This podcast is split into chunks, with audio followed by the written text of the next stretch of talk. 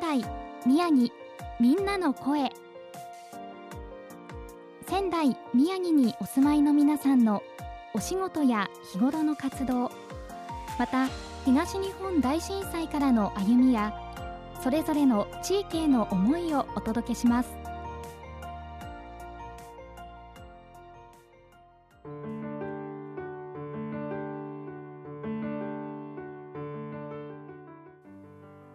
この時間のゲストご紹介します。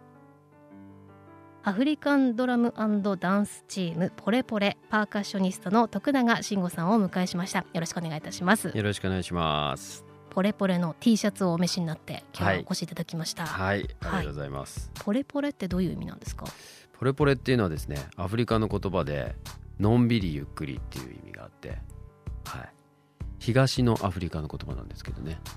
東のでも僕たちがやってる音楽は西のアフリカなんですね、はい、確かにその T シャツもウエストアフリカって書いてあるので西のアフリカの音楽。そうやってるのに東のアフリカの名前を付けてしまったというそれはもう無知な それはつけた時は知らなかったそう知らなかったんです。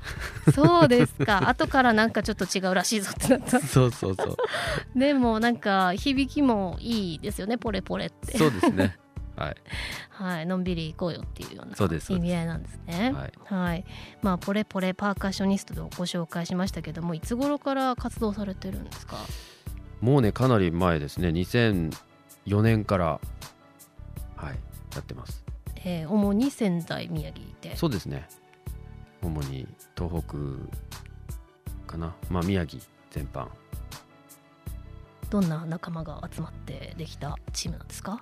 最初はですね本当に一番初期はあのー、僕はあのバックパッカーって言って世界をいろいろリュックでねあの旅することをやってたんですけど、はい、放浪してたんですけど、ええ、その仲間たちで結成したのが始まりで最初5人ぐらいだったんですけどそのバックパッカーの集団ではい、あそうなんですか、うん、じゃあ知り合った場所はまちまちだったりするんですか？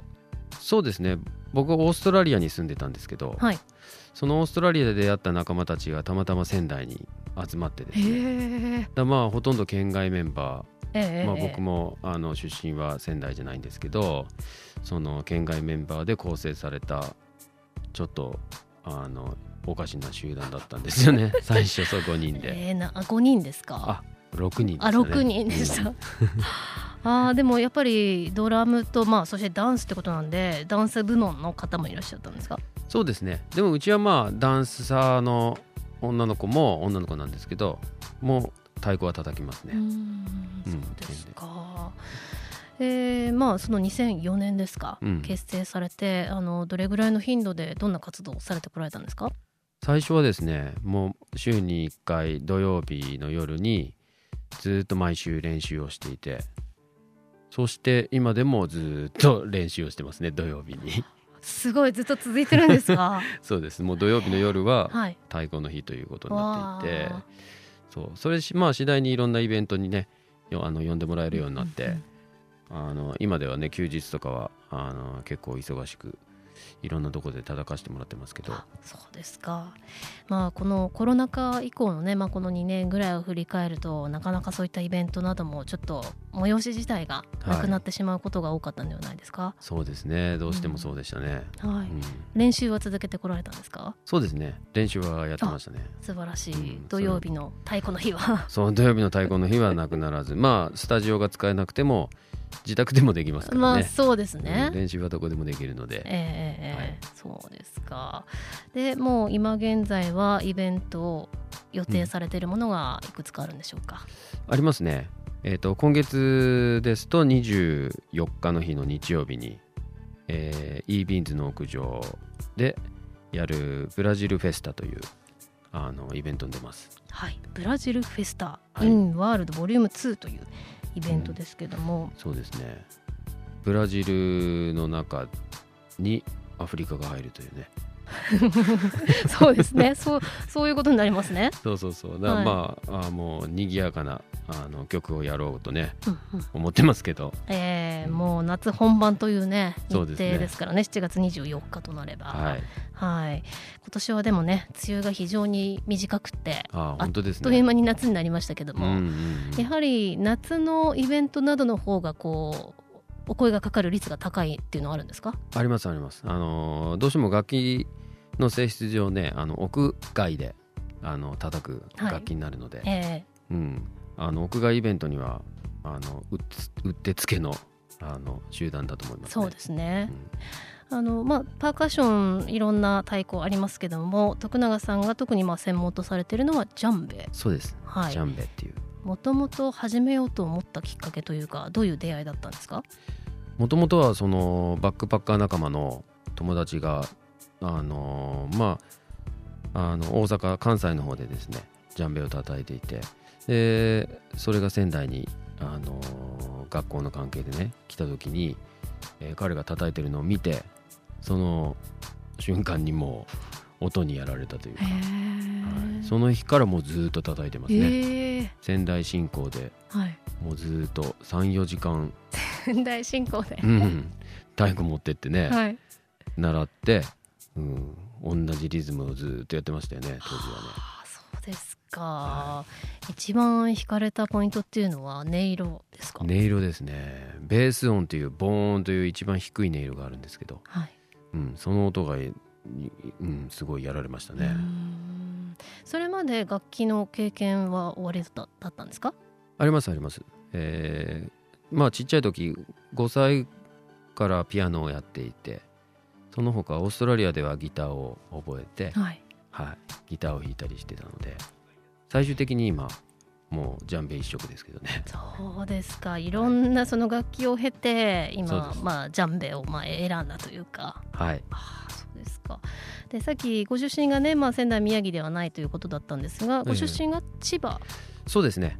あの出身は千葉市になります、はい、はい、そしてそこから、まあ、その海外オーストラリアにお住まいだったりとかそのバックパーカーとしてそうです、ね、えー、世界各国を旅されていたということですけどもそれは、が学生時代ぐらいになるその後ですかね？そうですね、あのー、もう高校卒業してやることなくてずっとフリーターをですねあのしてて、まあ、海外にねすごく興味は昔からあったのでいろんな国を回ってオーストラリアはあの1年間住んでいてはい、小学生の頃はねインドネシアにいたんですよ3年間。3年間、はい、ということはもうこ言葉も結構その時はですねうん少しはできましたよね。はい、はい、今は？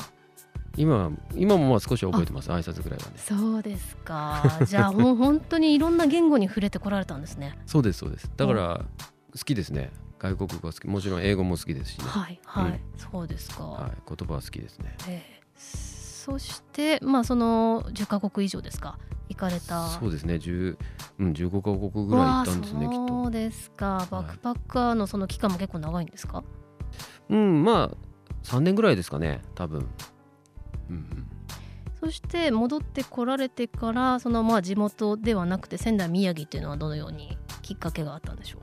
きっかけはですねあのー、私ずっとあのバックパッカーやってた以外には日本であのアウトドアガイドをやってたんですよ。はい、あのラフティングガイドというあのそれは新潟でやってたんです新潟で、はい、はい、また全然いろんな地域で、はい、そうです。そのラフティングガイドをやってた時にそこのペンションのオーナーの奥さんがですね鍼灸師で、はい、それであなた世界にね出たいんだったら針の免許取りなさいよというねアドバイスをいただきましてですね、ええ、それだったらやるしかないと思って。それで学校を調べたら仙台にあると。あその新旧の学校が。はい。そうです。それで当時はスノーボードにはまっていたので、ええ、これはもうやっぱり東北だと思ってあそうか。仙台に来たっていうのがもうこれはきっかけでそれ以来ずっと仙台ですね。じゃあ今まで本当にいろんな、まあ、なんだ日本の中でもいろんな土地をご存知で世界もいろんなところを見てこられてその中で、うん、あのまあ、今仙台宮城に一番結果長くお住まいということなんですよね。そうですね。今までで一番長く住んでそうですか。それは何か土地の魅力などを感じているからなんでしょうか？ううんそうですね。仙台はねあのとっても住みやすいと思いますね。はい、はい、気候もいいですし山もあるし川もあるし、はい、皆さん確かにおっしゃいますね、うん、そういうそのまあ全て程よいというかそうなんですちょうどいい。都会の面もあれば、うん、すぐにまあ田舎を感じることもできるし海も山も近い。そうですよ。ドラクエのドラクエの街みたいなもんですね。コンパクトにまとまってるというか。はい。まあ食べ物も美味しいしそうですね、うんあじゃあでもそのいろんな、ね、場所を見てきてのなんかこうここをね選んで今住んでらっしゃるというのはなんかこう地元民としてはちょっと嬉しいような気もしますね。そうですね。はい、うんえー、さてこの番組では、えー、震災から10年今年で11年になりますが、はい、あの震災以降の歩みについても皆さんにお聞きしております、はい、徳永さんはもう、まあ、20年ぐらいその仙台宮城にお住まいということなので、えええー、もう震災の時はこちらにいらっしゃったんですね。そうですね。はい。はい、どんな状況でしたか？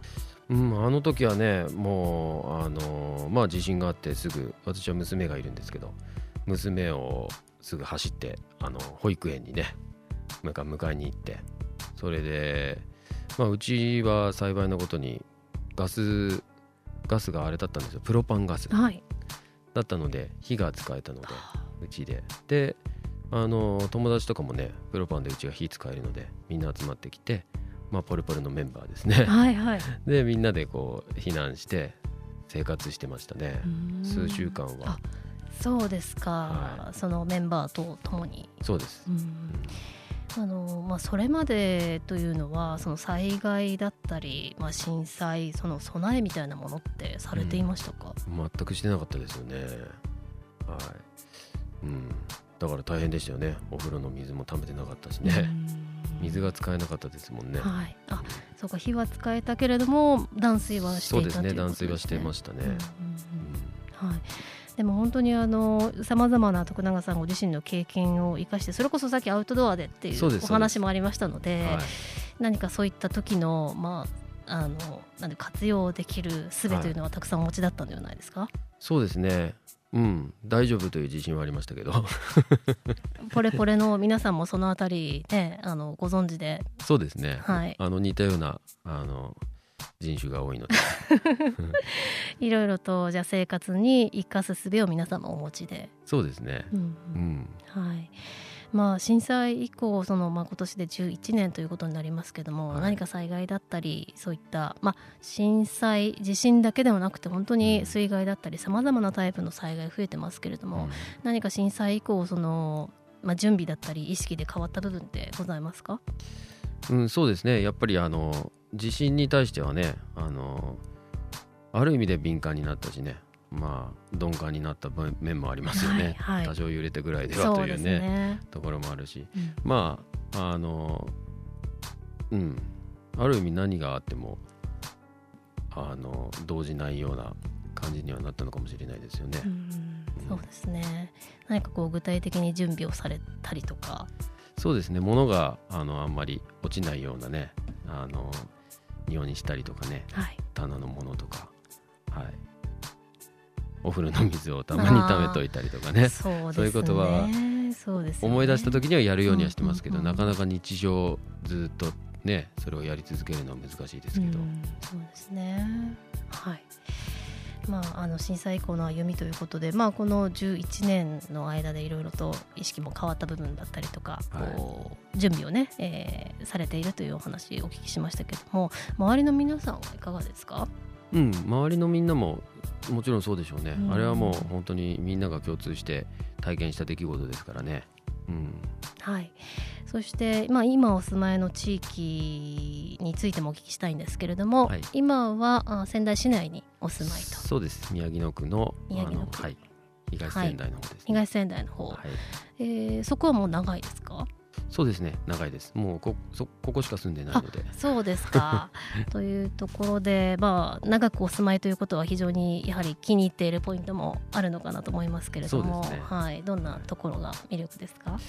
やっぱりね意外とね仙台駅の街中が近いんですよ。あの、はい、東北本線で一駅だし、うん、そうそうそういう、まあ、駅もね割と近いところにいるので生活の面ではすごく便利ですね。街が近いっていうのはね、うんあとまあ割とどこの方面でもあの同じような距離というかね、ええ、あのいろんなところに行けると思うので、はい、非常に便利な、うん、便利だと思いますね立地的には。何か地域の皆さんだったりとの関わりってございますか？うんありますね。あの私はあのハリキュー接骨院を、はい、あの営んでいるので、はい、もう地域に密着してあの仕事をしているので、はい、あの関わってやってます。あじゃあ地域の皆さんが治療にお越しになるということですよね。はい、そうです、はい、でもそのねたまたまあの勧められたその針のね、うん、お仕事ということですけどもその時に資格を取られて、はい、まあ、仙台で学ばれて、はい、ということですけどもいかがですか？そのお仕事の面では。うん、仕事はもちろんものすごくあのクリエイティブな仕事だと思ってるのであの楽しくねあのやらせてもいただいてますけどもともとは外国にね行きたいために取った資格だったんですけど、はい、まあ、国家試験を取ってからその日本でしか使えないということが分かってですね。あなるほど。そうか。そういうことですよね。そうですそうです、はい、そう大きな勘違いしてたなとか思いながら、はい、でもまあ結果的にね、うん、あのいい方向にあの流れて、えー、やらせてもらってるので、はい、楽しくやってます。はいえー、その針のお仕事の面それからその音楽活動についてでも構いませんけども、はい、今後こんなふうに、えー、していきたいなっていう何か目標だったり夢みたいなものはございますでしょうか？そうですね。やっぱり針にしろこの僕のやってるジャンベにしろあのメジャーなものではないのでやはり結構マイノリティな面はありますからね。だからその僕のやってることを多くの人にやっぱり知ってもらったり体験してもらったりということはあの今後あの頑張っていきたいところだと思います、はい、ポレポレはひらがな表記でよろしいでしょうか？そうですね。最初ひらがなだったんですけどそのうちなんかもう大人になったしあのかっこよくしようということになって大人になったうん、それで最近ではローマ字になってますね、えー、大文字のポレポレ POLEPOLE というねはいはい、ことにしようって なってますよ。表記が変わってきたんですね。そうですそうです。何か情報などを発信されているサイトだったり SNS などはお持ちですか？ありますね。えっとインスタグラムで、はい、あのアフリカンバンドポレポレでインスタグラムもありますし、フェイスブックページもあります。それからまああのホームページですね。一般のホームページもあのポレポレで検索すると出てくると思うので。はい。はい。じゃあ今後のライブの予定などはこちらをご覧いただくのがよろしいですかね。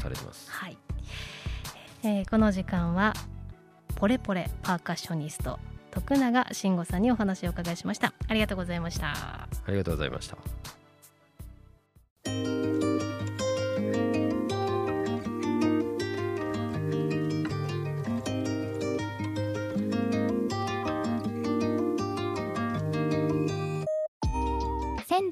宮城みんなの声ラジオ3のホームページやツイッターからもアーカイブをお楽しみいただけます次回の放送もどうぞお楽しみください。